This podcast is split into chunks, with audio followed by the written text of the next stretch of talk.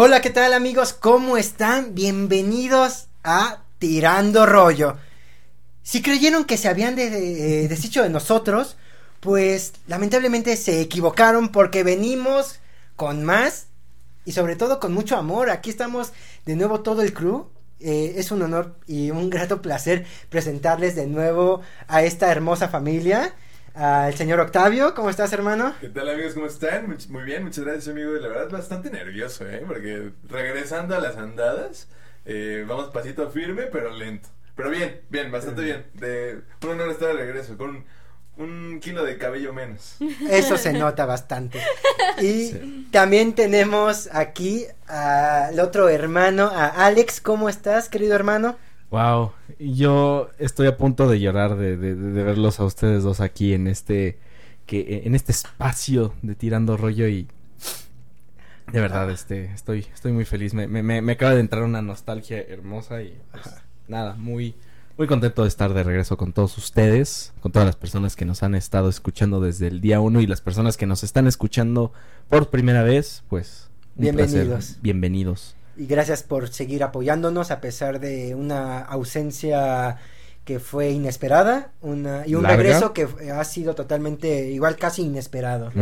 Pero aquí estamos y pues bueno, recuerden que esta familia nunca ha estado sola. Esta familia es- está llena de muchas bellas personas y entre estas bellas personas, entre este magnífico universo, logramos coincidir con una de las personas más hermosas, bonitas, eh, de sentimientos y, e inteligencia que wow, es un honor platicar con esta bella persona. Lili está con nosotros. ¿Cómo estás, Lili?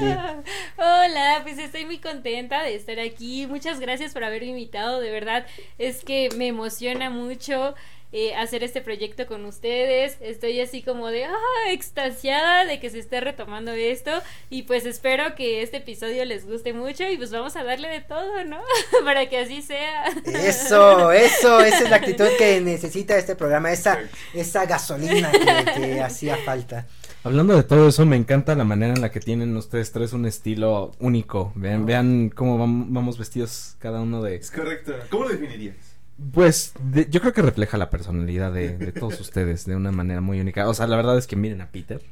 Este- eh, Ve- Vean este o sea, outfit. enseña, guante, enseña guante. ¿Qué colección estás llevando el?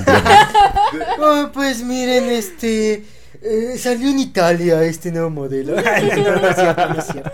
De hecho, me, me gustaría decir que esta, esta prenda, este. Este. Ah, se me fue el nombre técnico de la palabra. Este. No es chal, este.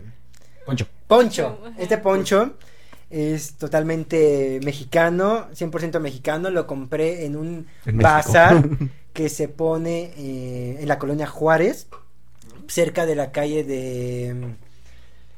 Creo que es Bruselas. Entonces, eh, por la zona rosa. Saludos a la Juárez. Saludos, a la Juárez. Juárez. Ahí pueden ir eh, y ahí hay un mercado ambulante. Es un mercado ambulante. Entonces, Ah, muy bien. 100% mexicano, hecho a mano. Entonces, Perfecto. apoyando la economía de los artesanos mexicanos Bien, por De ejemplo. nuestro país. en nuestro sí. país. Como DVD, amigo. Como de. Y pues bueno, el tema que nos estruje hoy es para debatir, Para arrancar. para arrancar de nuevo. Estoy muy Es- es- aparte me nostalgia, güey, ¿sabes? O sea, Sí, igual, igual a mí. No sé, como que teníamos bastante tiempo que no, que no veía así como el panel, ¿sabes? Las compus, los micros, bonito. Es bonito, muy bonito. Muy bonito, la. Empezando el 2022. Y con todo. y con nuevo equipo, con nuevo, Nuevo equipo, equipo con nuevo equipo de Tirando Red también. Saludos a nuestro señor editor Panda, ya están los créditos ahí al final. Al backcam, el señor Roy, que desgraciadamente no puede estar aquí con nosotros, pero va a ser Pero una ya es sorpresa. parte del equipo. Y a la señorita aquí presente, que no la pueden ver ustedes, pero aquí está la señorita Noja, eh, la diseñadora, la especialista en el diseño de este proyecto, mi amor. Sobre todo estaré orgulloso de saber que la familia está creciendo. Correcto. La familia está creciendo, muy bonito. El amor de mi vida. Ah, qué Oh. hermoso. En, en este podcast hay de todo, ¿eh? Qué hermoso. Pero bueno, Pero bueno. el tema de hoy Ajá. es, ¿qué les parece si hablamos, debatimos, comparamos, analizamos la combinación entre el lado artístico, la sensibilidad artística y el lado, lo que muchos llaman el lado gris de la ciencia. ¿Qué tanto se puede fusionar esta mezcla entre ciencia y arte? ¿Qué tanto un individuo puede ser más lógico, matemático y más emocional, artístico? Para esto tenemos a una de las personas que considero más aptas para esta conversación, Lili, que como un pequeño currículum, ella es ingeniera química, pero además tiene una sensibilidad artística que te deja, cállate la boca, en verdad, este, sabe mucho de arte, le encanta mucho la literatura, el teatro, la música. A ver, Lili, compártenos un poco de, de esta experiencia. ¿Qué, ¿Qué es ser, sobre todo para un ingeniero químico, este lado artístico? Eh, ¿Choca o tiene algún contrapunto? Pues la verdad, me gustaría decir que no, porque de verdad me gustaría que así fuera. Sin embargo, eh, pues sí es como complicado, ¿no? Es como complicado que estos dos mundos se encuentren. En principio por cómo está diseñada la cultura mexicana, como para rechazar la parte artística. Creo que pues muchos de aquí que son artistas pues ven como lo difícil que es sobresalir en un país como este por tus dotes artísticos, En ¿no? Latinoamérica. En Latinoamérica, sí, no solo en México, ¿no? En Latinoamérica, o sea, el arte es algo que no se apoya, ¿no? Y, y pasa mucho que desde el lado de las ingenierías y la química, de las ciencias exactas, pues a veces cuesta como mucho trabajo encontrar los dos mundos, ¿no? Porque de pronto llegas, yo llegué a la facultad de química e incluso eh, muchos profesores hacen las artes menos, ¿no? O sea, como que desde que tú entras te meten el chip, te meten el chip de este o, o eres como súper fregón por ser ingeniero o si no puedes con esto pues vete a estudiar Artes. artes, ajá. Y es como de, ah, si supieran lo magnífica que son las artes. Entonces es como súper complicado de pronto como poderte abrir a los dos mundos, justamente por eso, porque hay como mucho, pues, o sea, en la facultad no fomentan, en principio no fomentan nada artístico y siempre te están metiendo la idea de que eso es como inferior, ¿no? Y pues obviamente que no lo es, sin embargo, pues eso hace que a lo largo del camino pues se dificulte más, ¿no? O sea, se dificulte como de pronto eh, ser científica y dedicarte a, a las artes, ¿no? O al menos eso ha sido como para mí. Lo cual es algo muy curioso que digas porque creo que no sucede al revés, ¿sabes? O sea, si, si te metes en una facultad de arte eh, y diseño, no, ellos no te ven de esa manera si tú les empiezas a decir, ah, no, es que biociencia, bioarte, este, matemáticas. matemáticas, Sí, claro, sí, sí, sí. diseño paramétrico, eh, ellos lo alaban, ¿no? Y dicen, a huevo, ¿no? Venga, venga, venga la ciencia, vengan los números, vengan este, estadísticas, vengan... Creo que ellos, en, en el universo del arte, ellos no le hacen ese gatekeeping a, a, a la ciencia y a la tecnología o a, lo, a lo- ahora sí que a, a los números, ¿no? Ellos no le, no le tienen miedo a, como podrían uno pensar, ¿no? Decir, ah, no, es que estudias arte, pues ergo le, no, no te gustan los O- números, no, odias no las sabes- ciencias, odias la las ciencia, odias las. Exacto. cuando es totalmente lo contrario, ¿no? Y, mm, se puede hacer muchísima arte utilizando, justamente como lo dije, ¿no? Diseño paramétrico, utilizando números, utilizando matemáticas, utilizando... entonces, está, en- está en todos lados y los artistas le dan la bienvenida a eso, ¿no? no y, y que en un aspecto tan técnico como justo, si te metes a, con gente que está estudiando actuaría o que está estudiando, este... estadística o, ingeniería realmente son muy pocos los que están. Yo, yo, yo he conocido varios que sí, igual están también este, en, en ingeniería y eso, y les fa- fascina la fotografía, el arte, el cine y todo eso, pero Sí. pues es una comunidad así muy pequeña, ¿no? Y yo digo que. Adelante, perdón, perdón. No, si, si llegas a, a una facultad de arte de cualquier lugar, este, diciendo, ah, no, pues yo estudié estadística, estudié matemáticas, estudié, este, contaduría y lo que sea, y ahora quiero ver arte, y te dicen, órale, va, pues a ver, sácale, ¿no? O sea, eh, A ver qué hacemos. A ver qué haces. Y al revés, no se da. Este, Sí, claro. Pero tú qué piensas, Octavio? Este, no, pues que justamente aparte se puede fusionar, güey. O sea, yo creo que pueden ser dos vertientes muy distintas, obviamente, en cuestión de qué, qué enfoque le vas a dar. Obviamente no es lo mismo que pintar un cuadro a hacer un cálculo matemático, evidentemente sí tiene una, probablemente una, una diferencia muy notoria, ¿no? pero a la vez que sí, justamente lo que dice Alex es muy importante, güey. Hay gente que justamente tiene, o sea, se puede dedicar a esto, pero puede tener el gusto para hacer el arte, ¿no? En, distintas- en di- distintas vertientes. A lo que voy es que al momento de fusionarlo puede sonar algo muy chido. Pero Alex creo que puede ser un gran ejemplo, ¿no? Claro. O sea, exactamente, es algo justamente lo que iba a decir. O sea, que por ejemplo, Alex puedes estar mucho en el tema de los números, estar mucho tema en el, en el tema de instrucciones, de muchas cosas que no tienen que ver tanto con el arte, por así decirlo, de forma, si lo quieres ver teórica. Pero en el momento, o sea, hermano, pues lo que tú has hecho justamente, ¿no? O sea, que tienes muchas como, muchas raíces este, artísticas justamente, o que te has dedicado justamente a eso. Yo creo que puede ser un gran ejemplo. Aquí hay varios ejemplos. Sí, total. Pero, digamos, Lili, entonces, eh, en la facultad de química, en las ciencias, entonces le dan un repudio al arte. ¿Tú crees que eso es un problema de raíz por una eh, altivez de los científicos, por el mero hecho de ser científicos, o por un mal plan de estudios de la universidad? Pues yo creo que es un poco de ambos, ¿no? Sin embargo, creo que yo le daría más peso como al hecho del ego científico, ¿no?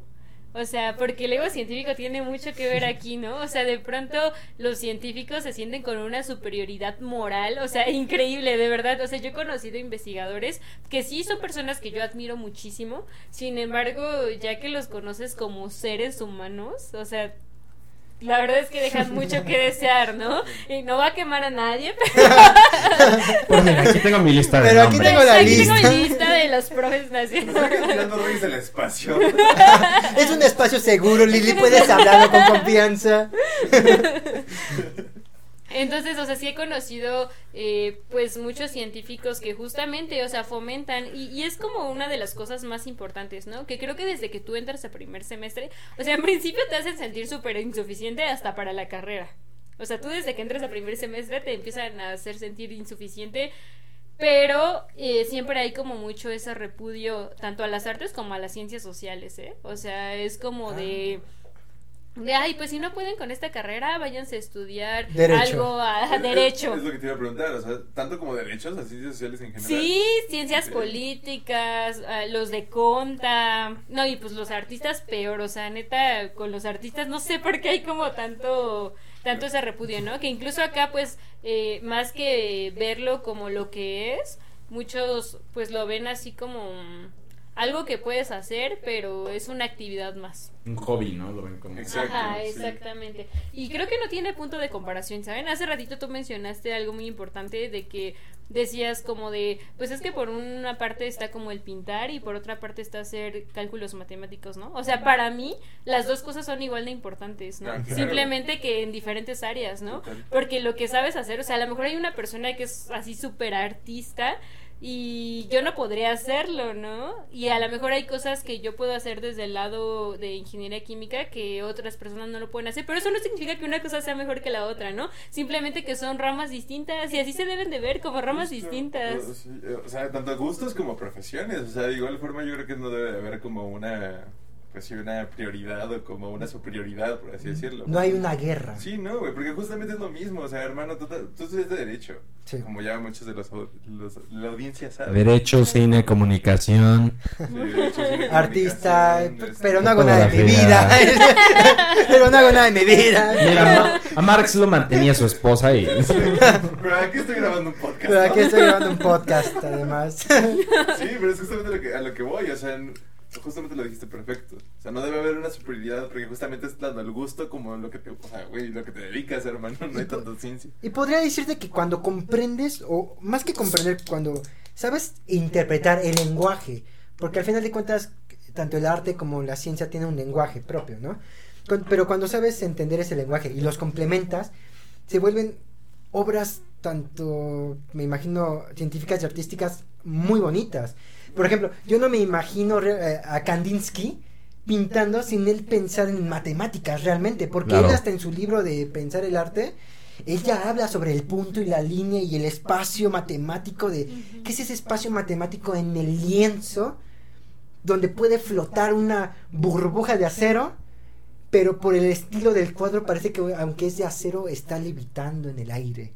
O sea, él ya está fusionando esta onda artística con matemáticas o este pintor este eh, eh, Escher, eh, también que él combina mucho las matemáticas con la pintura. Él tiene un cuadro muy famoso de las escaleras infinitas, que son unas escaleras en forma de cuadrado, que tú las vas siguiendo, parece que van subiendo, pero conforme van subiendo, van subiendo, de repente van bajando, bajando y se vuelven una sola.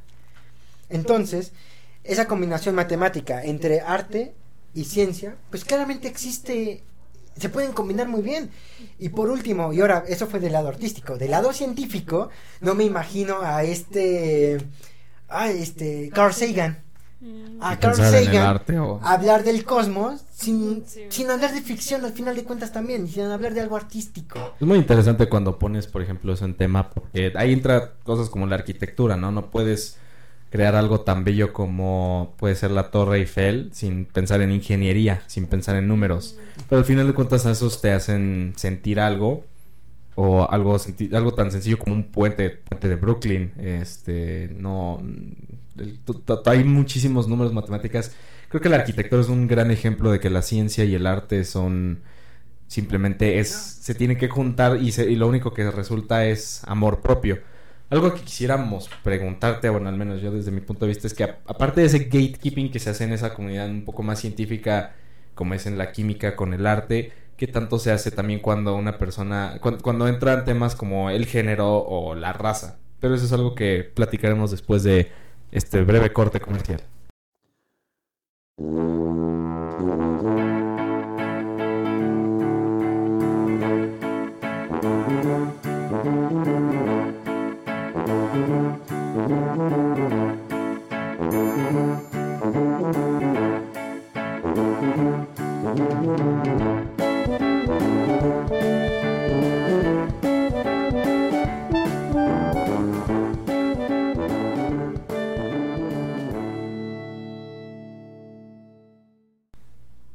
Y estamos de regreso en Tirando Rollo.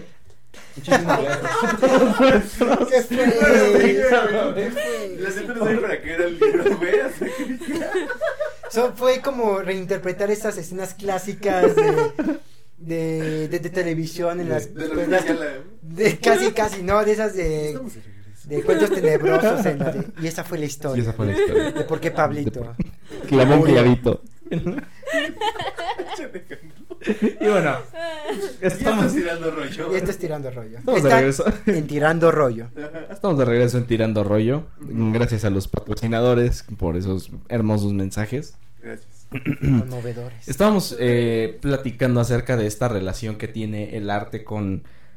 Ahora sí que con las partes técnicas, números, sumas, restas, divisiones, ciencia. ciencia Y que hay muchas comunidades que hacen ese ese bloqueo de, de- de decir, ah, no, es que en esto, en la química, no te puedes dedicar al arte, no puedes hacer algo artístico si vas a hacer química.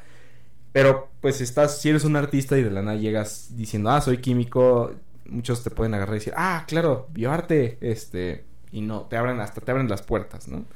Yo, yo, yo ahorita lo que te quería preguntar es en tu experiencia, y entrando un poco al tema de género, aparte de sentir ese bloqueo de, de no, no, no puedes estar aquí en la facultad de química o no puedes ser química, no puedes ser este, científica si te vas a dedicar al arte, ¿qué tanto has sentido tú que te hagan ese tipo de este, bloqueos aparte por ser, este, por ser mujer? Y por tener algún tipo de raza diferente a decir, ah, es que no eres de la comunidad güerita científica eh, heterosexual de este de- del planeta. Como Cristo quiso Como Cristo quiso, porque Cristo tenía ojos azules y, Exacto. Y era un blanco privilegiado. y votaba por el pan. ¿Te acuerdas del- Gran episodio, gran- grandes momentos. No se va a repetir eso. Cometí un error, eh, lo admito. Y ya el pan no se va a tocar en ningún partido político. A menos que sean conchitas. A menos que sean conchitas exacto a ver que sean conchitas Agradecemos a Panaderías este Patricio por patrocinarnos. bueno, regresando a la Regresando a pregunta. la pregunta eh, Lili ¿cuál es tu opinión? Ay, pues voy a arrancar recio, ¿no? Ah, voy a arrancar recio. Oh, a- agarra. Eh, en principio me gustaría decir que yo he sentido como más la distinción de género en el lado de las ciencias exactas que en el arte, que en el lado artístico. Ok. O sea, yo me he visto con, eh, o sea, con mayor rechazo de, en la parte de las ciencias ex- exactas que en el lado científico, ¿no? Que en el lado científico, que en el lado artístico. Y, o sea, bueno, ahí me gustaría como acentuar más cosas, pero una de ellas es que, pues sí, justamente ser ingeniera en un país como México es todo un reto. Así se los voy a poner, es todo un reto porque en principio pues el país está acostumbrado a darles como más mérito por las cosas a, la- a los varones, ¿no? Y no es como nada en contra de los varones. Simplemente que pues así se mueve, ¿no? Como la sociedad mexicana. Entonces de pronto cuando tú te encuentras estudiando en una carrera en la que incluso la mayor parte de la comunidad son hombres, o sea, al menos en la parte de las ingenierías la mayor comunidad es, eh, es formada por hombres, pues te encuentras de pronto con que eh, tu opinión no vale tanto como la opinión de ellos, ¿no? O como la participación de ellos, ¿no? O sea, hay como mucha esa distinción. A mí me llegó a pasar mucho en mis clases, por ejemplo, que de pronto era como de, ay, este, no, pues yo sé la respuesta, ¿no? Y era como de, ah, sí.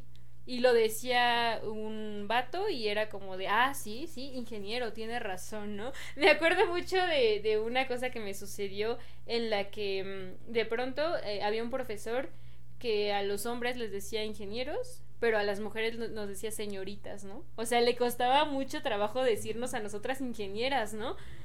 Y yo recuerdo que sí, o sea, yo siempre he sido como muy sensible para esas cosas, ¿no? Y yo recuerdo que de pronto yo le empecé a decir al profe por su nombre y no profe, ¿no? Y él me dijo como de, oye, este, pues soy profesor, ¿no? Y yo le dije como de, yo soy ingeniera, ¿no? O sea, así como de, ¿por qué le cuesta tanto trabajo a usted llamarme ingeniera y a ellos no, ¿no? Sin embargo, en el lado artístico no me ha pasado tanto, ¿no? Y, y creo que también lo hay, ¿no? O sea, creo que también lo hay Sí, claro. porque pues también este pues el sistema está diseñado para que pues de pronto también a las mujeres se les haga a un lado también en el ámbito artístico sin embargo en la actualidad a mí se me ha discriminado menos en el lado artístico que en el lado científico no o sea de pronto yo me encuentro como ahorita no haciendo cosas chidas con ustedes y, y con personas con las que yo me he relacionado que es como de no pues está muy chido lo que haces está muy chida tu arte y así y de pronto en el ámbito científico es como de "Mm, eres mujer entonces lo pongo en duda no entonces sí es como como todo un reto en cuestión de género pero más en la parte de ingeniería Ingeniería. Oye, hermana, Sí. y por ejemplo, ahorita que nos dices este tema, porque me, me sonó, me hizo mucho ruido ahorita que dijiste eso. En el ámbito, o sea, ahora lo hablas en, una, en, en- lo hablas en un sentido estudiantil. Pero en el ámbito laboral ya has tenido la experiencia en que yo creo que sí, ¿no? Horrible o sea creo Claro. que en el ámbito laboral lo he tenido todavía más que en el estudiantil no Sí. Hace, justamente hace como 15 días, ¿eh? O sea, neta, hace como 15 días me pasó que de pronto, eh, yo ahorita me estoy dedicando a, a ventas. ¿no? Entonces yo, a mí me toca como hacer cálculos, me pasan información, yo hago los cálculos y recomiendo un equipo y trato de venderlo. Pero pues hay cálculos y ingeniería detrás de la selección del equipo, ¿no? Y entonces de pronto un día yo casualmente acá en la oficina contesto el teléfono y, y es un ingeniero, ¿no? Ya, ya se escuchaba grande, la verdad. Y me dice como de, ay, es que este, estoy bus- buscando que me coticen un equipo y así, ¿no? Y le digo, ah, sí, claro, páseme sus condiciones de operación y ahorita se lo cotizo sin ningún problema. Y me dice como de, ay, este, oye, ¿no habrá un ingeniero? Y yo así como de, ah, pues sí, aquí trabajamos ingenieras ingenieros, ¿no? Pero pues dígame y con gusto le ayudo. Es que necesito a alguien que tenga experiencia. Y yo así de, pues yo tengo experiencia, o sea, de verdad dígame, ¿no? Me dice como de, miren, y todavía me dice, no es por sonar grosero, pero la verdad es que me gustaría que me atendiera un hombre. No, pues cuando me dijo eso a mí se me bajó la moral, o sea, porque al principio, o sea, cuando te dicen eso es como un golpe súper feo, ¿no? O sea, súper horrible. Y más porque yo soy una persona que siempre está luchando por la causa, ¿no? Entonces de pronto que me digan esas cosas, o sea, fue un impacto emocional muy cañón para mí. Y le dije como de, pues mire, o sea, creo que la, la experiencia depende más de qué tanto sepamos a si es hombre o mujer, ¿no?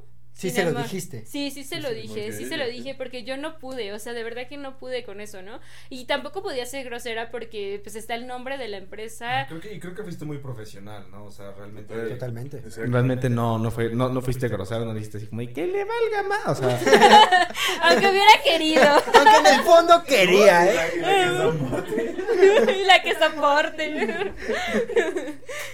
sí.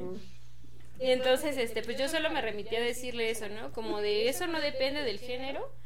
Y se lo pasé a uno de mis compañeros. Que aparte es un compañero que la verdad es con el que yo mejor me llevo ahí, porque incluso en el ámbito laboral hay mucha discriminación, ¿no? Es como muy complicado que te encuentres un ingeniero decente que te trate por lo que eres y no te discrimine también por cuestiones de género, ¿no? Y se la pasé a mi compañero y ya mi compañero le empezó a cotizar y él tuvo el valor también de decirle, ¿no? Porque aparte me contó él que le dijo como de, ay, es que me contestó una de sus compañeras, pero pues la verdad es que yo no me, me siento cómodo porque las mujeres no saben, ¿no? O sea, literalmente le dijo eso, ¿no? Y mi compañero le dijo como de, no, pues ya quítese esa vieja práctica porque mis compañeras aquí saben lo mismo que, que yo sé, ¿no? Y si alguien no sabe una cosa, pues nos apoyamos y entre todos lo sacamos, ¿no? Pero aquí no es una cuestión de género. Claro. Pero pues sí me ha pasado muchas cosas, ¿no? Desde eso hasta el acoso, o sea, los clientes que de pronto me tiran la onda desde otro sentido. Me pasó también hace poquito que yo les pongo como al final de cada correo cuando mando una cotización como de y aquí estoy para cualquier cosa que necesite, ¿no? Pero pues se entiende que para cosas en el ámbito laboral, ¿no? pues, así. Sí, es lógico. Exactamente. Bueno, sí, de sentido Bueno, humano. se da a entender, pero ya ves que hay humanos que no la entienden. Bueno, sí. Hay varios sapiens. que. Evidentemente, y de repente me contesta así como, ah, eso ni siquiera fue por correo, fue por WhatsApp, porque pues también en la modernidad pues ya atendemos a muchos clientes por WhatsApp, ¿no? Y me contesta un audio así como de, ay, ya me dijiste que para lo que necesite, ¿no? Este, voy a ir para México y te toca darme un tour y no sé qué, pero así como yéndose por otro lado, ¿no? Y yo, o sea, ya ni siquiera es como la comodidad de yo decir para lo que necesite, porque siempre va a haber alguien que lo va a que va, malinterpretar. que va a querer, le va a necesitar algo, ¿no? ¿Sabes? Ni siquiera es malinterpretar, es abusar de la interpretación. Está sobreentendida la interpretación, al contrario. Señor, estamos vendiendo. ¿Cómo le voy a andar? Le voy a dar un respeto, o sea, primero que nada. Sí, no. Le voy a ir a un tour, pero un tour a la PGR, porque Por acoso. Creo que aquí es donde nos damos cuenta, Peter, Octavio y yo, que no tenemos que bien decir, oh, sí, te entiendo, porque al, al menos a mí nunca me ha tocado vivir nada de eso, no y uno de esos, y Es que justamente es eso, o sea, porque si nos salimos un poco del tema de la ciencia y el arte y todo esto, o sea, justamente está esa, esa pinche espinita de siempre también lo mismo de que la, la pinche igualdad, güey. O sea, tanto de, de lo que sea, hermano.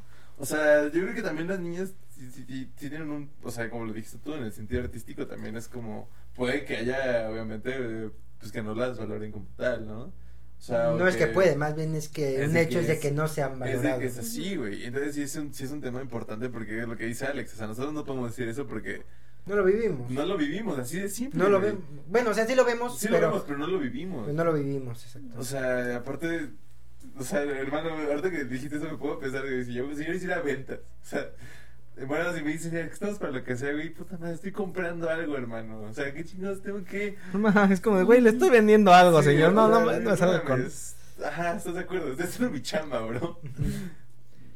Es muy incómodo. Y justo yo creo que, o sea, si yo le digo a alguien para lo que sea, ni siquiera una mujer me haría eso a mí, de, no, pues ahora me das mi tour. que-. No, pero, No, pero o sea- fíjate, fíjate lo que lleva, güey. También como nosotros, o sea, yo en lo personal a veces hay cosas que hasta me siento yo incómodo en algunas cosas, yo hombre, güey. O sea, que llegamos a sentir así como incomodidad en, en sentido de que llega este punto en el que sabes que pues evidentemente las, las niñas están pasando por temas delicados y que, güey, hasta a mí me da pena ya a veces estar atrás en la calle, güey, atrás de una niña caminando, güey, porque Sí, sí, no sé sí. si vaya a pensar que le quiero... que- que- le me quiero, ha pasado ajá. mucho porque, pues, güey, yo soy alto. Entonces, evidentemente, cuando volteas de reojo, pues ves a un cabrón que está así alto, güey. Sí. Y que, está, que está atrás de ti. O sea, a veces me siento incómodo porque están voltea y voltea y es como de puta madre, no me voy a A cambiar mí- de banqueta, güey. A mí me pasó algo muy chistoso, peculiar, ah, cuando fui a- al estreno de Spider-Man. Ujú. Fui con mi novia. Fui con mi novia. Que y- la estaremos viendo, pa- pa- pausa, la estaremos viendo próximamente en, ganando el Oscar a Mejor Película, porque qué gran película.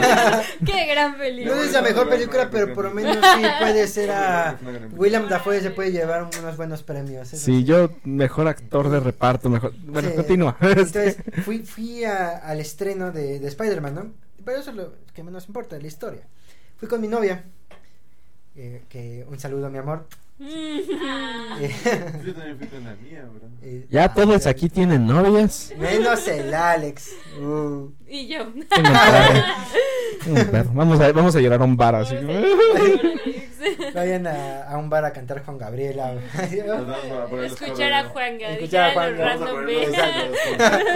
De, de, Alex y Lili. Van a estar aquí los, los Gmails. No, porque no, El luego Tinder de tirando cosas rollo. que no queremos que pasen. Suscríbanse al Tinder, ¿no? ¿cierto? Oh, eh, bueno, OnlyFans, ¿no? aquí lo, que ¿cierto? pide, aquí lo que pide el invitado. Sí, bueno, sí, aquí es libre Aquí sí lo que- lo aquí que no se ofrezca. nada. Aquí el contacto se pone. Bromi, bromi. Pero bueno, escuchen. Fui al estreno. Fui con mi novia y con la hermana de mi novia. Y otros amigos, etcétera. Como, como faltaba un rato para que empezara la película, eh, estuvimos pues paseando por la plaza comercial. Y el chiste es que mi novia dice, eh, quiero ir al baño. Y como, "Ah, pues, pues te acompaño, vamos a buscarlo, ¿no? Y su hermana también dice, ah, yo también. No, pues las acompaño. Vamos. Eh, yo también paso, los tres pasamos al baño, cada quien a su respectivo baño. Salgo, ellas todavía no salen, entonces me recargo en la pared y las espero. Y cuando salen, pues las veo salir. Y la reacción de la hermana de mi novia fue agarrar a su hermana y espantarse. Y la agarró, o sea, de los hombros y la abrazó y casi casi como capullo se la, se la llevó y ya me dice, ah, es Peter, se, se me olvidó que veníamos contigo. Y les digo, y le, y le, le pregunté, ¿por, ¿por qué te espantaste? Y, me, y tal cual me contesta, porque normalmente salgo solo con mi hermana y de repente cuando vi a un hombre que nos ve y se pone atrás de nosotros me espanté. Así tal cual me respondió. Y yo así de, wow, no, no, jamás a mí se me había ocurrido, jamás a mí me ha pasado, jamás me habían dicho eso, jamás había visto esa reacción. Es que, es que está cañón, vuelve lo mismo. O sea, también nosotros que, aunque digo, no, no hagamos nada, o que, o que, digo, en su caso no somos así, nos, nos causa un pedo. O sea, a mí en lo personal, me, de verdad me causa incomodidad que me vean así, güey. O sea, te digo, cuando voy caminando, neta, o sea, yo uso mucho el transporte público también. Y no eres moreno, ¿eh? Al mismo tiempo. Imagínate. o sea, yo uso mucho el transporte público, entonces justamente también cuando vas en el transporte, güey, vas al lado de una niña, lo que sea, pues también es como que me incomoda, hasta te quieres, hasta te pasa al, al- no sé, güey, al otro tubo, lo que sea, ¿estás de acuerdo? Sea, porque de cierta forma, güey, o sea, es incómodo hasta para nosotros, llega, llega un punto donde Porque hay un antecedente, Sí, claro, hay un claro, porque antecedente, se, porque se claramente. entiende, güey, o sea, evidentemente no van a estar asustadas por nada, güey. Sí, claro. Sí, dices, O sea, exacto. eh, sí, Entiendo sí. que te sientas incómoda con mi presencia y la verdad es que yo me siento incómodo con el hecho de estar aquí porque quisiera que hubiera una manera en la que te pudiera comunicar que yo nada más estoy aquí no porque Yo no quiero ir a Tasqueña, yo güey. estoy en un pecero. soy moreno y no tengo coche, entonces este, cinco horas del boleto de regreso, güey. si quieres toma mi cartera, ¿no? ¿Quieres ver mi INE? Pero justo, ¿saben? O sea, es como bien importante lo que nos ha hecho La tener sociedad. miedo hasta de eso. O sea, creo que lo que dijo ahorita Peter a mí me sensibilizó demasiado. Porque sí, ¿no? O sea, de pronto te pones a pensar en las cosas en las que nos han llevado a que el simple hecho de que un vato se te pare atrás ya sea como una cuestión para ponerte nerviosa, ¿no? O sea, imagínate qué tan cañonas están las cosas en cuestión de género para que incluso eso que a lo mejor para ustedes si ahorita llega y se para una morra atrás de ustedes va a ser como de, ah, una persona más existiendo al lado de mí. Exactamente, y sin embargo para una morra ya están pasando muchas cosas por la cabeza y no necesariamente son cosas buenas, ¿no? Entonces imagínense como todas las cosas que pues nosotras tenemos que pasar como para ya llegar a ese extremo de que ese tipo de cosas nos incomoden. No, y el pendiente que, que- el pendiente que tienen que tener ustedes. O sea, evidentemente también, digo, yo vivo rodeado de mujeres, o sea, mi novia, mi mamá, tengo una hermana, o sea, pues evidentemente es como, de, me da pendientes, yo le digo a las nenas, o si sales, lo que sea, pues por, nada más, por avísame o X cosas, porque está pendiente, no me imagino ustedes. O sea, al momento de salir es que probablemente salen con el peligro de, con el miedo de, ay, ojalá que no me pase nada, ojalá que todo bien, o sea, pues es comprendible, ¿no? De cierta Sí. forma. Y pues bueno, para una llegar al tercer bloque de este bonito programa, me gustaría no es la pregunta de cierre, pero sí la pregunta para iniciar el siguiente bloque es Lili, pues ya hablamos de, de- empezamos con el arte, la ciencia, temas de acoso género, y temas de género. Creo que esta pregunta puede ser clave o fundamental. ¿Cómo el arte y la ciencia pueden ayudar a solucionar estos problemas? Pero quiero que me respondas después de este breve corte comercial.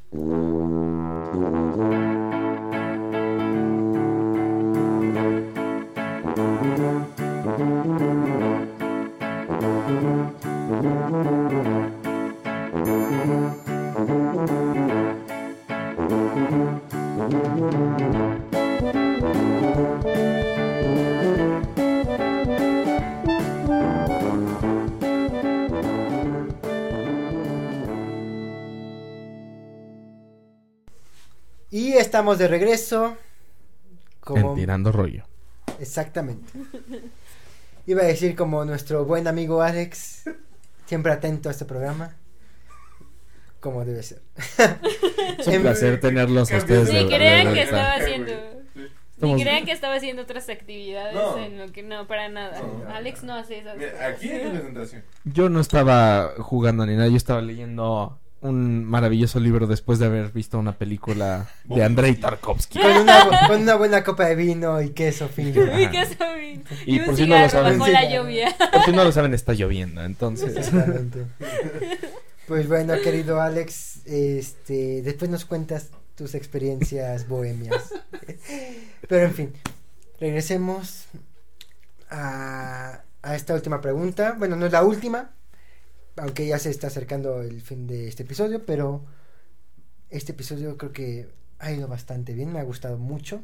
Siempre es un honor tener a una grandiosa invitada como lo es Lili. Muchas gracias por estar aquí. De nuevo te reitero, este es tu espacio, este es tu casa, es tu hogar. Bienvenido, Muchas hermano. gracias. Y pues bueno, Lili, lista para esta pregunta. La vuelvo a repetir para lo- los oyentes.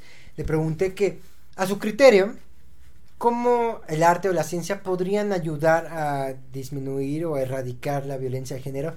Si es que hay alguna solución mediante estos caminos. ¿Qué tú lo ves? Sí, tu, di tu criterio no es una, quizá no es una, Una ley. no es una ley, no es una solución quizá ah, Única. única, pero dinos tu criterio bajo estos, bajo estas lupas. Pues yo creo que una de las cosas es como el qué tanto las mujeres en la actualidad nos estamos involucrando en estas ramas, ¿no? En estas ramas en las que antes no se veía tanto la presencia de mujeres, ¿no? O a lo mejor no es tanto como que no nos interesara, ¿no? Simplemente que no se nos permitía la entrada en estos espacios. Y creo que es como muy importante que hoy en día pues haya como mucho más mujeres ingenieras, mucho más mujeres artistas y no solo musas, ¿no? Eh, es como súper importante porque pues de pronto te das cuenta que tú desde, desde el lado profesional puedes como comenzar a cambiar este tipo de cosas, ¿no? Y obviamente no va a ser un cambio como ya lo mencionaba Peter, un cambio radical o que esta sea la única de las soluciones, porque pues es como toda una lucha. Sin embargo, creo que sí puedes hacer como cosas desde, esta- desde, desde, desde estas per- perspectivas. Se me cuatrapieron las letras. Una disculpita. este, por ejemplo, ¿no? O sea, como les comentaba, de pronto a lo mejor hay muchos hombres que pues solamente están acostumbrados a ser atendidos por otros hombres, ¿no?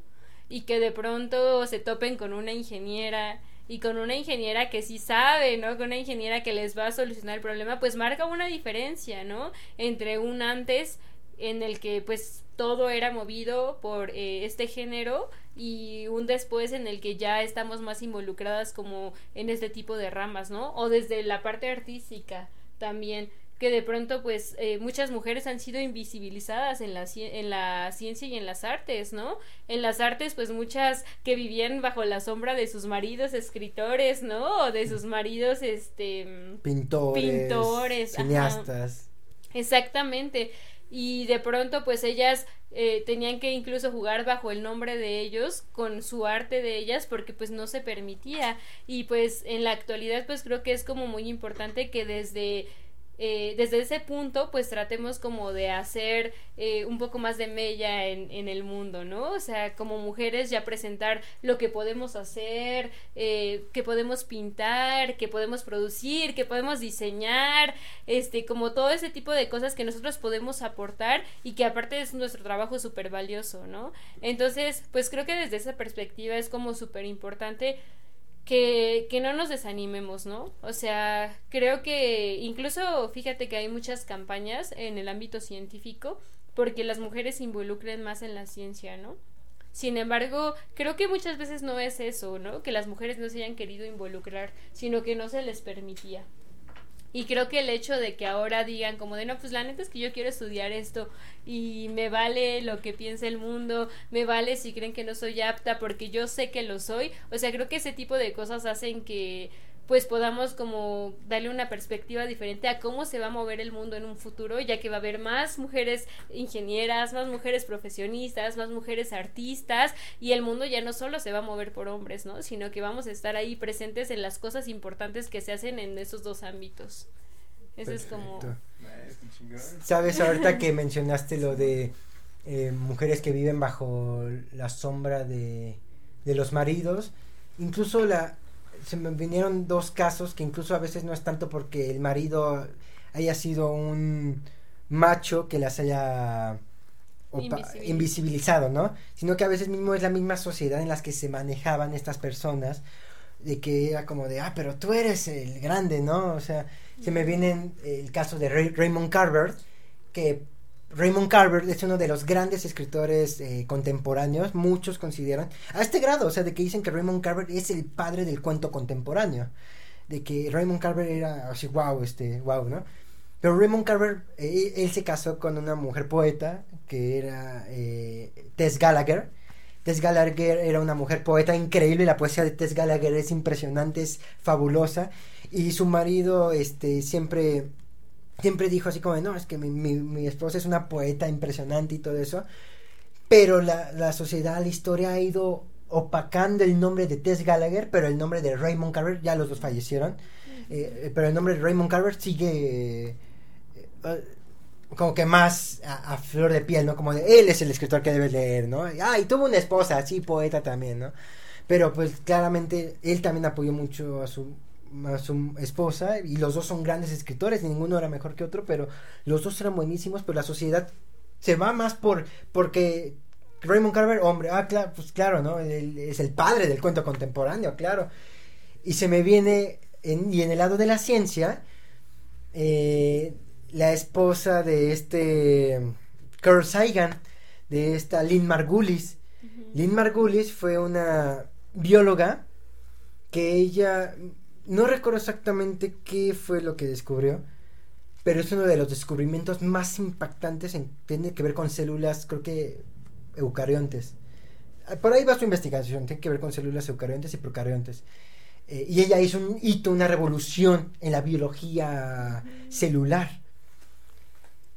Y, aunque Stalin Margules, que claramente merecía muchísimos pero igual que su marido, la sociedad sigue invisibilizándola porque pues no es Carl Sagan, ¿no? Porque no es el hombre que, que hizo todo lo que es, que sí hizo grandes cosas, pero su esposa hizo también grandes cosas. Pero la sociedad sigue invisibilizando, invisibilizando. Entonces también yo ahí digo, la sociedad también nosotros como, como lectores de arte, como lectores de ciencia, no solamente tengamos la iniciativa de leer los nombres que nos vienen a la mente como Carl Sagan y, y Carver que dije, sino que hay muchas personas, esposas, mujeres, y le invito al público que realmente en verdad tenga la iniciativa de, no, no voy a leer hombres, es un mes, dense un mes de lecturas de puras mujeres, así de plano. Y del te- incluso no solo es del tema que sea, o sea, Del tema que ciencia, sea. filosofía, arte, arquitectura, o sea, se van a dar cuenta que hay muchísimas personas, mujeres que eh, tienen y que están muy infravalo- val- valo- infravaloradas y justo te, te- te vas dando cuenta y dices, no puede ser que esta persona, esta mujer está haciendo cosas más grandes que 20 hombres que he leído, ¿no? O sea, te, lo- te das mucha cuenta de eso en arquitectura, en literatura, en arte, te, das cuenta y dices, no puede ser, o sea, y el la única razón por la cual no conocía muchas veces a este tipo de contenidos porque no se le daba difusión por X o Y razón. Exacto. Un ejemplo es que se, me, que se me viene a la mente es este Harry Potter, ¿no? Yo me acuerdo que la escritora de Harry Potter por eso es- escribía JK Rowling para que la gente pensara que era le asignaba, le asigna- no, no le asignaba el género. Y, es, y así fue como empezó más a proliferar, ¿no? Porque decía JK Rowling y es como, ah, ok, no, No sé si no sé si es una mujer o hombre, voy a asumir que es un hombre porque esto está bien chido, ¿no? Lo que está escribiendo y ya es como, ay, es una mujer, qué pedo, ¿no? O sea, también hay una historia de un empresario que Bueno, estaba solo trabajando Como dato curioso solamente que J.K. Rowling es la primera escritora, tanto mujer hombre y hombre, de hombres, o sea, de ambos lados de la moneda, en hacerse multibillonaria siendo escritora. O sea, De hecho- ni, ni siquiera un hombre lo hizo y así, este, demostrando de que neta no, no, no hay sexo para, para alcanzar grandes metas. De hecho, durante Sí. todo el siglo pasado, este, la saga de fantasía más leída del género fantasía me parece que era Duna, de este Frank Herbert. Mm. Y fue hasta que llegó J.K. Rowling que le ganó, porque los libros de- y los libros de Harry Potter se convirtieron en el libro de fantasía más leído después de Duna. Y también está la historia de un empresario que trabajaba en ventas, que era su jefe, y se daba cuenta que había una empleada que no estaba dando el ancho. Y dijo, a ver, vamos a ver si estás haciendo, o lo estás haciendo mal o aquí hay algún problema, ¿no?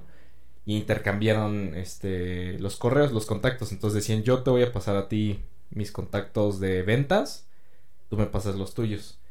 Y entonces se dio cuenta que la, la chava, cuando empezó a hacerse pasar por un hombre, puf, o sea, le subió la venta y empezaron muchos a decir, no, pues es que redacta muy bien los correos, este, escribe muy bien los pitchings, o sea, todos sus reportes, todo, porque no era con voz ni en persona, o sea, simplemente era todo escrito. Pero la gente al leer que lo estaba haciendo una mujer, pues simplemente decía, "Ah, eh". Y pues el jefe, que era el, ahora sí que el CEO de la empresa, estaba haciendo todo su mejor trabajo de lo que sabía, pero al estar utilizando la identidad de una mujer se dio cuenta que eran traves que nunca se había encontrado en toda su carrera profesional. Y la mujer se encontró que estaba teniendo, ahora sí que nunca había, estaba, se estaba encontrando con muchas libertades, ¿no? Que nunca se encontró en su carrera, liber- en su carrera hasta ahora. Y pues, por un lado me da esperanza, porque digo, bueno, creo que sí es mucho que esta generación de cristal está cambiando. Entre Eh, comillas, para los que entre- escuchan Sí, más entre podcast. comillas, la generación de cristal, entre comillas, que sí, está cambiando.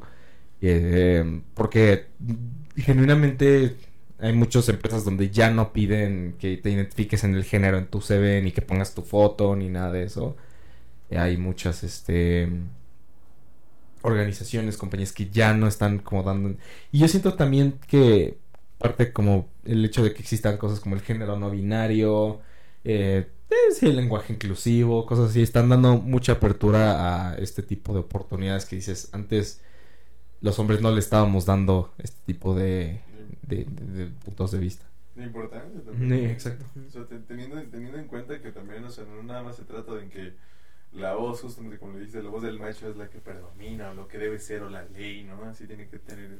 No, pero también yo creo que ahorita es algo muy bonito, es algo que estaba platicando con la nena hace unos días, o sea, justamente, pues ahorita está dando mucho conocer justamente el hecho de que todos, güey, pues por igual, ¿no? Entonces nada más es simplemente ser un humano, güey, no, ya no, ya no es cuestión de género, güey, ¿no? Entonces justamente ya me ha ayudado mucho también como a entender muchas Y que nunca debió haber sido así. Claro, y que y justamente entonces también hay, hay varias cosillas, güey, que a veces por nos es tan natural a nosotros ver, ver las cosas tan natural como ciertos prefijos, ciertas este, palabras Y estereotipos. y estereotipos que justamente a veces no están tan chidos y que puedes hacer, daño- o sea, hacer mucho daño con solamente una palabra, güey, o tu inconsciente que no se lo digas probablemente pues es malo, güey, porque es como de, no, bro, no tiene que ser así. Entonces, tener gente que te pueda ayudar, como yo creo que lo han hecho muy viral el, tema de que las niñas ahorita están dando pues así están dando mucho a conocer que ya no ya son las cosas muy distintas en general pues ya están o sea ya ya se puede ver mejor o sea porque nos dan la oportunidad a nosotros de también corregir como ciertos errores o tener personas que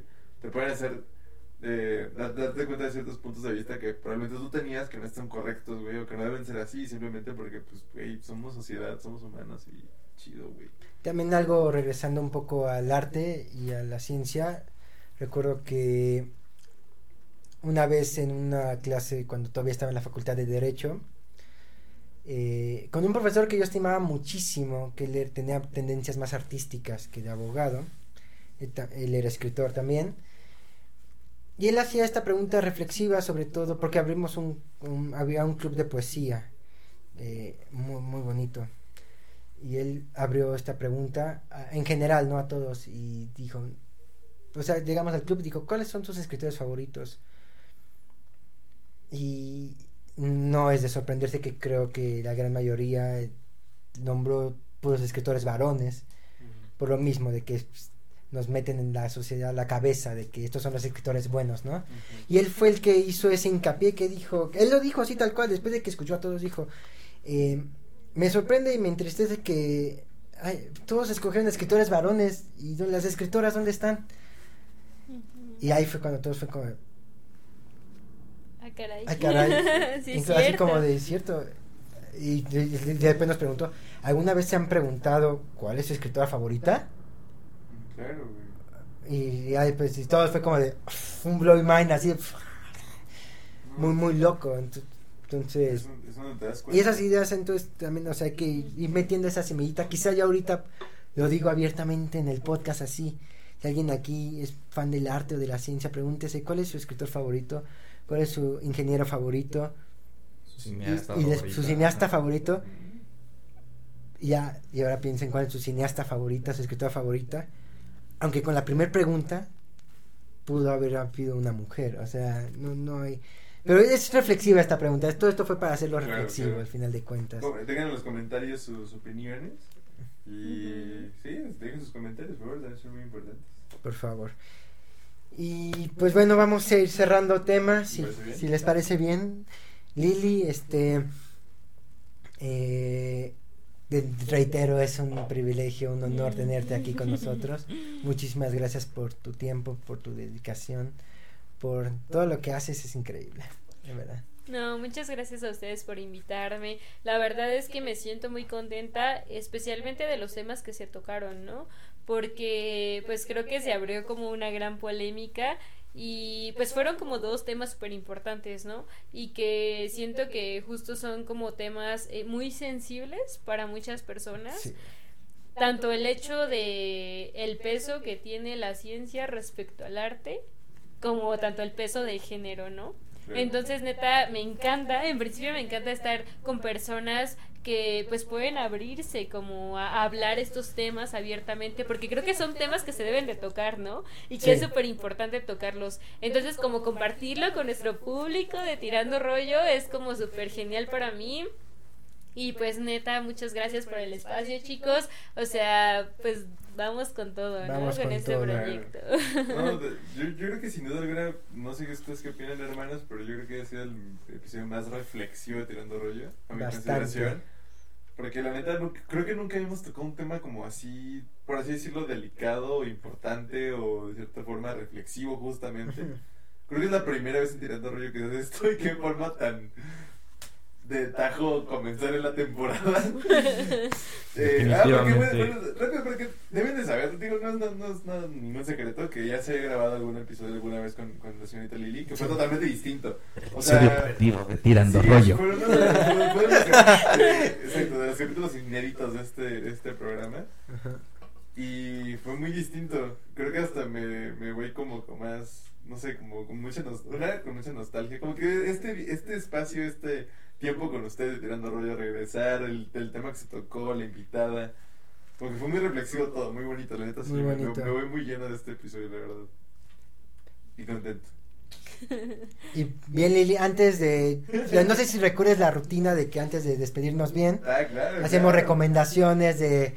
Puedes recomendar lo que quieras, puede ser música, libros, museos, bares, eh, científicas, lo que, Exacto. lo que gustes.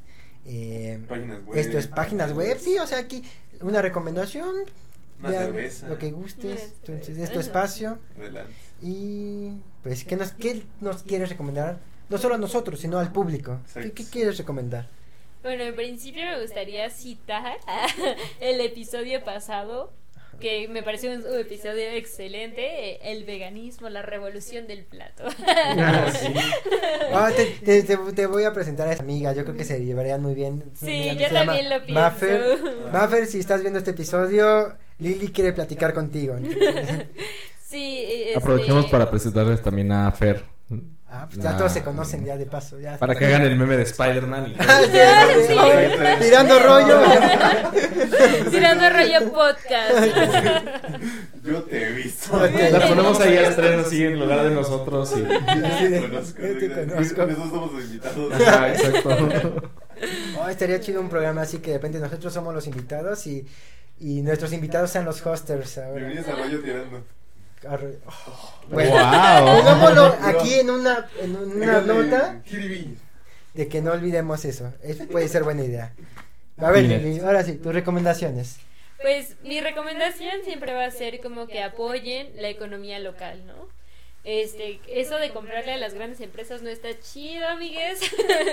Entonces, siempre que puedan, como así como Peter cuando citó al principio del, del episodio, como lo de su pocho de, de pues, hecho por eh, artesanos mexicanos, pues creo que es como siempre importante, ¿no? Eh, apoyar eh, los negocios locales, lo mexicano, a la bandita que pues apenas está empezando su negocio, a nuestro compa que apenas está empezando como a desarrollar sus libros en el mundo artístico y en especial me gustaría recomendarles eh, un restaurante vegano que no es un restaurante, es un negocio local, porque justamente está hecho eh, pues por, por personas, ¿no? Que de pronto pues eh, empiezan a hacer su actividad política en esto del veganismo y comienzan a vender su propia comida. Se llama BG Pizza y ahí venden pizzas veganas, venden tacos veganos. Es un proyecto eh, muy local, sin embargo su comida está muy rica, ¿no? Entonces, este, pues yo les recomiendo ampliamente la pizza de ahí. Están todos invitados a ir un día. Perfecto. Y este,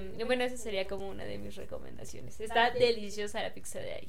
Pues Ah, nice. ya escucharon, VG Pizza dijiste, ¿verdad? VG Pizza. VG Pizza. En vaya. IG y en Facebook también. Perfecto, Ah, entonces ya saben a dónde ir un fin de semana para pasarla chido. Eh, ¿Quién quiere decir una recomendación? Yo les quiero recomendar a aquellos que tengan la posibilidad de ver series en línea. No les estoy diciendo digan sí a la piratería, pero pues si no tienen HBO, este les recomiendo mucho la serie o si tienen, este les recomiendo la serie Succession, es muy buena. Eh, les quiero recomendar también que escuchen a David Bowie porque es un excelente músico. Entonces la serie Succession, la música de David Bowie, porque Un hombre adelantado a su época. exactamente hasta la fecha, o sea, vaya, o sea, creo que en 30 años van a estar estudiando a David Bowie diciendo, este güey predijo tantas cosas. No, y además. Pero es por eso lo digo, él ya estaba adelantado Ella hablaba cosas. de, ella hablaba de inclusión de género Muchísimo años antes, sí, sí, David sí. ¿A quién no le gusta? ¿A quién no le gusta? David Bowie es de esas personas que hasta su peor canción es buena. O sea, Sí. y bueno, esas son mis recomendaciones. Yo creo que no tiene peor canción. Ok. Pues eh, lo malo de regresar tan fresco al programa es que no me acuerdo si lo que estoy pensando ya lo recomendé en otro show. No lo sé, porque ahorita estaba, pe- creo que ya lo recomendé, porque estaba pensando en una escritora mexicana que casi nadie la topa y yo digo que esta escritora mexicana debe tener una mayor divulgación, es de las mejores escritoras que escriben sobre la Revolución Mexicana, porque ella vivió la Revolución Mexicana además, en carne viva. Eh, creo que estoy casi seguro que ya la recomendé, pero la voy a recomendar otra vez. Y, y después de esta escritora voy a recomendar otra por si es que esta no la he recomendado. esta primera escritora es esta Nelly Campobello. Eh, escribió el libro de Cartucho.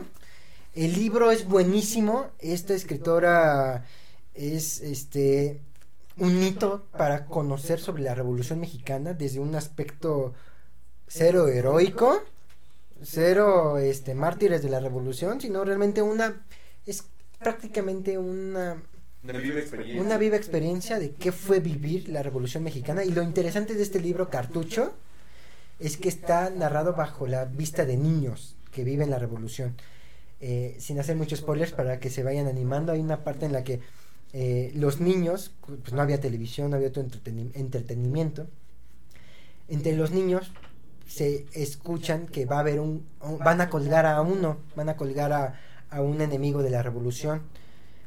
Y ellos no entienden nada de qué es la revolución porque por la mente infantil. O sea, no, o sea, no porque no, no porque sean niños y por el hecho de niños no entienden. No, o sea, es porque todavía no comprenden realmente por qué está esta situación de guerrilla.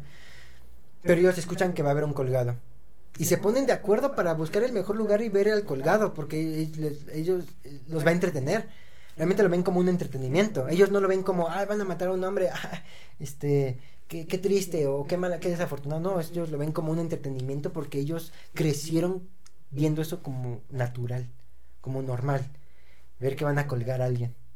Entonces, Oh, está fuerte, ¿no? Está fuerte. sí. Pero estas son vivencias que se vivían en, en, en el siglo XX, en la Revolución Mexicana. Entonces, si eso no los motivó, entonces no sé qué los va a motivar, ¿eh? Para leer este libro.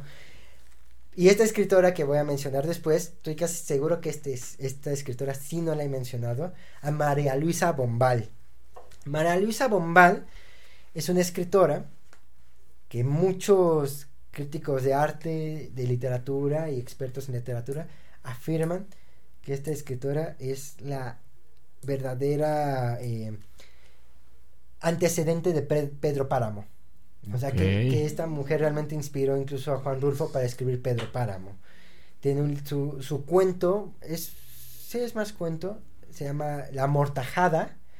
Y esta escritora se considera que es la verdadera fundadora del boom latinoamericano.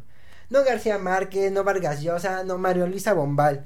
¿Por qué? La Porque verga. La Amortajada es un libro que cuenta la experiencia de... Es, es una mujer que está muerta, es su velorio, está muerta. Y ella está amortajada en el velorio y, ella está contando lo que está viviendo en el velorio. eh, está muerta. En el libro no importa por qué está muerta, de hecho no explican por qué está muerta y es lo que menos importa. Lo interesante es de que esta escritora revolucionó y de que está haciendo que un muerto esté contando la historia, cosa que no se hacía antes.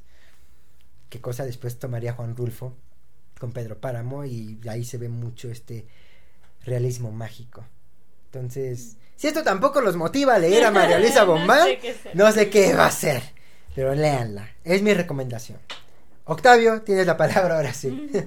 Bueno, después de las recomendaciones de mis señores compañeros y la señorita invitada, este, yo les voy a recomendar mucho. Ya lo había recomendado, ya, fíjate que ahorita que dijiste que no te acordabas si lo habías recomendado, me pasó lo mismo, pero ya recordé que sí. Hay un podcast muy bueno que se llama Haciendo Industria, que lo dirige Ahmed Bautista y, y Wax. Son dos organizadores de eventos masivos como EBC, como el Vive Latino, la, la, la, la, la. Y tuve la, tuve la oportunidad en estas vacaciones que tuvimos de Tirando Rollo de tener un curso de creación de eventos y del merchandising, de la venta de, de merch y todo esto. Y tuve la oportunidad de tener un curso con ellos. Y la verdad es que no les puedo decir nada más que si antes les dije que lo escucharan, escúchanlo el doble. O sea, de verdad, a todas las personas que tienen el gusto o, que tienen eh, las ganas de poder dedicarse a esto, de crear eventos, de cómo se vende, cómo, dónde llega el dinero, de que cuando compras una playera, ese, ese dinero a quién se le va, se le va la banda a quién. Está muy interesante y si no te gusta también está muy chido para que entiendas cómo, cómo se organiza un evento y, o sea, puede sonar que es muy difícil, pero realmente no. Realmente no es tan, este, no es tan sencillo, no es tan, este, tan, tan, tan laborioso como se puede decir. Sí, obviamente tiene su complejidad, pero con un buen equipo todo se consigue como lo podemos ver ahorita, ¿no? Este... pero este...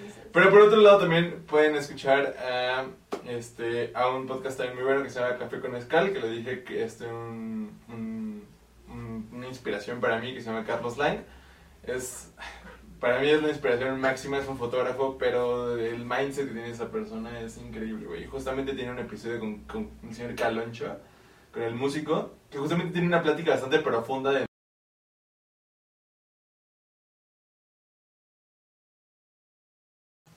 Y pues sigamos tirando rollo, ¿o no, Lili?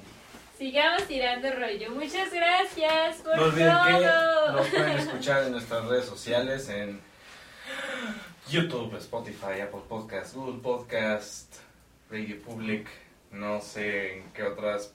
Creo que estamos en todos. Y en lados. Anchor. Ah, En Anchor. En Anchor. Y Sí. seguirlos en redes sociales. Síganos en redes publicaciones. Lili, por favor, tus redes sociales para que te puedan encontrar. Ok. Si no quieres, no, ¿eh? Ah, si- si no Ah, sí, quieres, porque luego Sí. un mensaje in- incómodo recuerda que no. sí. No queremos eso. No queremos eso. Sí, sí, no. Pues, favor. no, ¿verdad? O sea, No, pues sí, o sea, digo. a menos que sí. A menos que sí. A menos que No, sí. Lili. No, pues este próximamente voy a estar eh, subiendo, estoy como ahorita recopilando eh, todas las eh, escenas que he hecho para que conozcan mi trabajo desde el lado artístico. Eh, mi página en Instagram se va a llamar Lily-Actors.